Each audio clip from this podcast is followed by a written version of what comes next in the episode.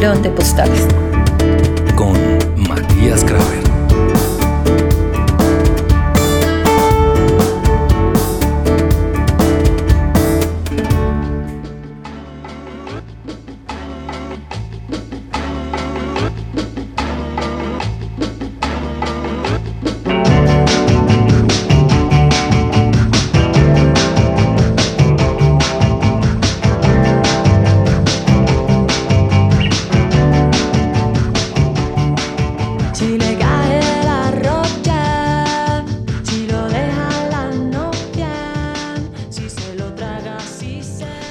Hay algo de los gatos en esta historia que será un loop bogotano.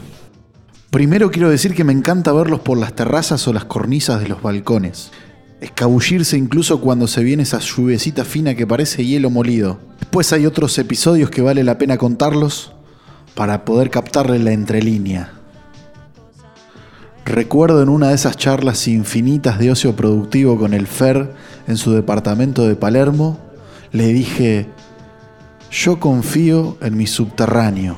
Somos la luz y la sombra al final y al comienzo del túnel, donde estrechos ya no cabemos. Ya nos sugerimos ante la idea de elevarnos, sin respiración, como peces fuera del agua. Estaremos atentos a tu llegada mística, aturdida y serena. Es domingo a la siesta en Plaza Bolívar que está llena de palomas picotean la comida que los transeúntes tiran, forman un ejército en el cemento y todo se ve gris. La ciudad un poco oscila casi que todo el tiempo entre lo gris y lo verde.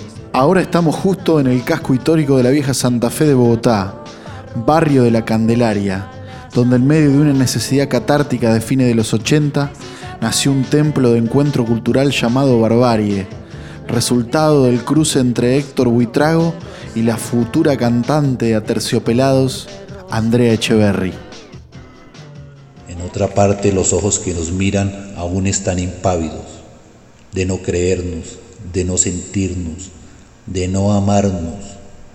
Hemos perdido y ganado el todo, pero que también se diluye en solo recuerdos y anhelos, imagínense, solo nostalgias nos abordan sin destino, sin viaje. Por esta zona urbana, 200 metros para un lado o para otro pueden significar un abismo social, un pasadizo secreto en el chorro de Quevedo donde la bohemia estudiantil toma pola y echa mierda, en este existencialismo colombiano de conversar de todo y de nada, o bien podemos entrar en un callejón como alfiler en el que está el Bronx latino, pero jamás hay garantías de poder salir sano. Acabamos de volver de Santa Marta y es el último día del polaco en Colombia. En la despedida definimos un paseo por la zona de la Candelaria con Emi y. Así como hay palomas, también hay gatos. Son más de los vecindarios, complejos de edificios que tienen esa mixtura de barrios apartados, de las moles de asfalto, de autopistas, que unen los extremos de la ciudad, pero en el medio siempre está la trama. Esta red de cables infinitos que se enredan como sardinas por los postes de luces los gatos, algunos cazan palomas, otros no. Incluso son personas que tienen el aura felina. Venimos con el dato de conocer a uno, llamado Sebastián. Sobre todo yo porque es una recomendación musical. Nos lo marcó una mujer rola que conocimos casualmente en la bahía de pescadores Taganga, Santa Marta, junto al polaco.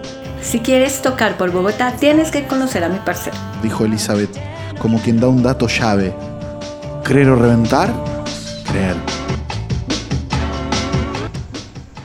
Dando un viraje corto a los mismos espacios que nos torturan o tal vez nos dilucidan, con canciones y entregas que nunca llegan.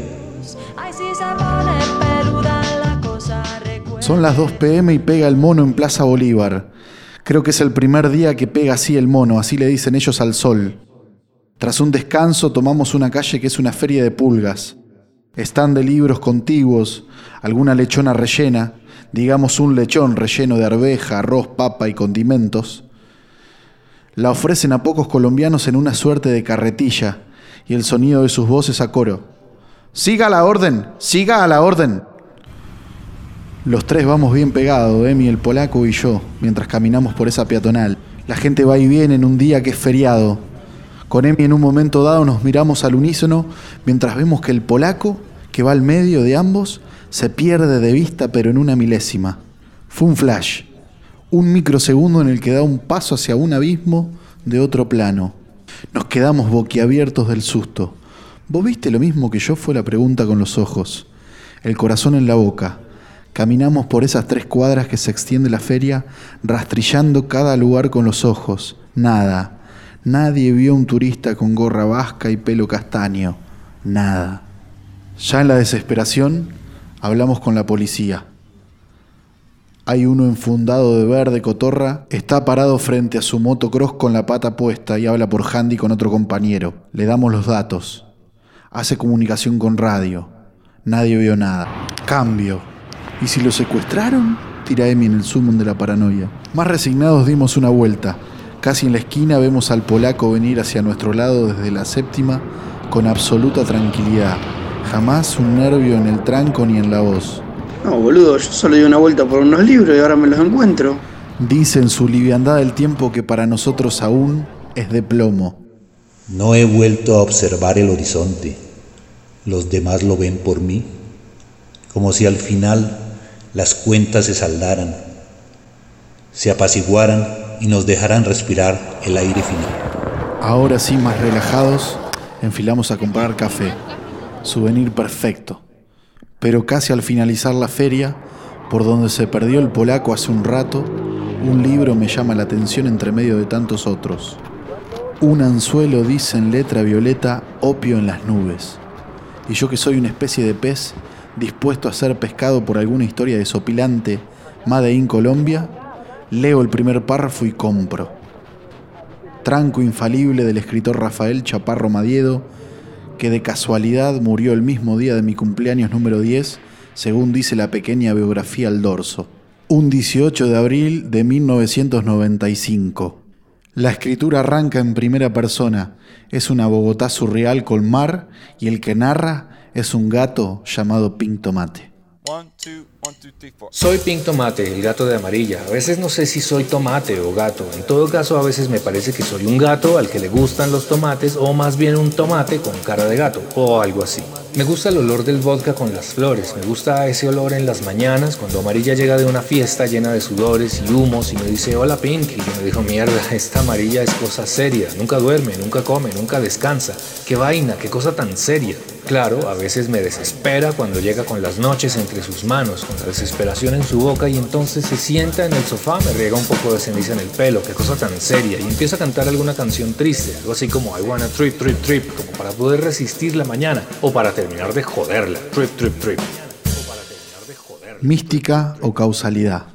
Tras el periplo del polaco y el hallazgo del libro, fuimos a completar nuestra tarde visitándolo al gato, parte del trip. Nos queda casi de pasada entre Palermo y el Parkway. Vamos, dale, si es un ratito, les convenzo a los muchachos. Tras tomarnos el Transmilenio, hacemos un par de calles hacia abajo y damos con su cuadra, una callecita barrial con un balcón por la que se ve una bicicleta. Él vive con su compañera que es fotógrafa y tiene un swing eléctrico. Toma tinto todo el tiempo y lo ofrece. Dice que no puede vivir sin el tinto. El gato asiente desde su tranquilidad infinita mientras estamos sentados en almohadones porque están recién mudados, nos dice. Él nos escucha con una sonrisa, nos cuenta acerca de sus proyectos musicales, nos muestra su bajo como el de Paul McCartney. Viste una remera de Batman y encima una chaqueta de cuero negro que identifica mucho a los rolos. Tiene rulos, un tono manso, su estética es un poco el código interno de los 80-90, de ese rock que quedó un poco en los gustos de una generación, como parte del mood con el que la llevan a esa vida de lloviznas de café y aguardiente. Esa tarde saqué la guitarra y canté algunas canciones de rock nacional. Para abrirle otros pliegues de rock argento, Emi pone divididos en la computadora y compartimos un buen rato de escuchar discos. Dos horas más tarde, al irnos de la casa, el puente queda tendido para siempre. Esa sensación la tenemos los tres en el camino de regreso. El gato días más tarde me consigue una fecha en un bar de la Candelaria y me despido de mi primera etapa de Bogotá con esa pequeña familia de parceros y buenos conocidos que hice en mi primer mes por la capital Rola. En mi próxima visita, un par de años más tarde, tocamos juntos en una fecha compartida por la zona de la 93 con novena. Hay una postal de esa noche, los dos abrazados en la previa del show.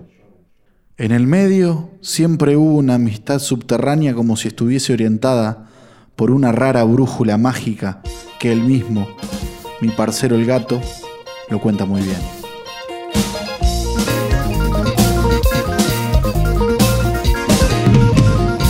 Entre café y cigarrillos, producto nacional. Un gato y otro gato. Exterior día. Sería por allá por el año 95 cuando lo vi. En el Teatro Nacional La Castellana un cartel enorme, obvio en las nubes. Nunca fui a verla, pero no importa mucho realmente. Lo que importa es ese saborcito agridulce que nos dejaron ese y otros libros a toda una generación. El trabajo de un escritor raro, que creó un libro raro y también, entre otras cosas, uno de los programas infantiles más famosos de la televisión colombiana, La Brújula Mágica. Raro, ¿no? De la misma cabeza, dos cosas tan disímiles. Lástima que todo haya decantado en frasecillas instagrameras, latiguillos y estribillos al mejor estilo pop. Trip, trip, trips, amarillas, gatos pink tomates y cosas por el estilo. Por mi parte, un gato más. Un gato más en una ciudad llena de gatos que ni se reconocen como tales. No saben que lo son o no lo quieren hacer público. Yo, que no creo ser un pink tomate, amo esa narrativa salvaje de vértigo y confusión, críptica y enrarecida que nos dejó, entre otras cosas, el rock en español. Y sin embargo, no, no soy ese gato, soy otro, soy otro tipo. Lo mío llegó de la mano de un prudente silencio, una cierta distancia que guardaba en uno de mis primeros empleos mientras me acomodaba a ese mundo vertiginoso y sagaz de los medios de comunicación. Esto no es cine, es televisión. Aquí no hacemos salmón, aquí hacemos chorizos. Tal fue mi primera lección. ¿Me acomodé? Sí. Aprendí a camuflarme, a mirar con los bigotes y sobreviví, incluso hasta ahora. Mi trabajo no es hablar, mi trabajo es escuchar, me defendía yo tercamente convencido de mi oficio como sonidista, oficio que escogí, entre otras muchas razones, para no estar lejos de la música. En lugar de amar amarilla, elegí amor amarillo. Y aunque mis sueños de rockstar con diéresis en la O los había ya dejado atrás, como Gary Gilmore los suyos, mi niño interior sigue cabeceando emocionado con cada canción ochento-noventera con la que me tropiezo. Hoy, lejos ya de ese exterior día, sería por allá por el año 95, a medio continente de distancia, este gato trata, como mejor puede, de cuidar a su cría. Ese otro gato que hoy, lejos, ha recorrido sus propios tejados, en el Quiroga o en Montserrat, en rutas de horas nocturnas que se ganó por derecho propio, aguzando siempre sus orejas, aunque una le funcione más que la otra.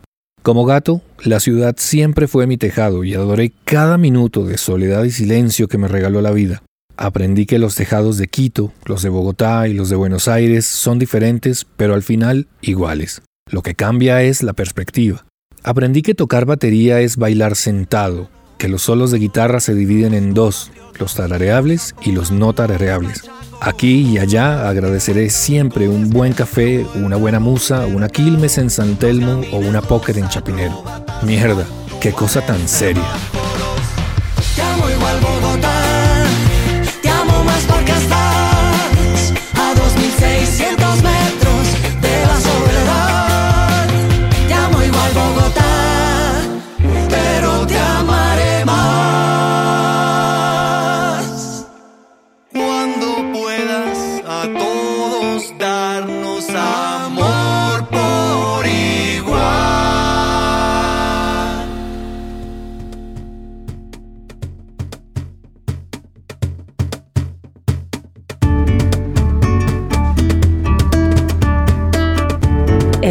Graver.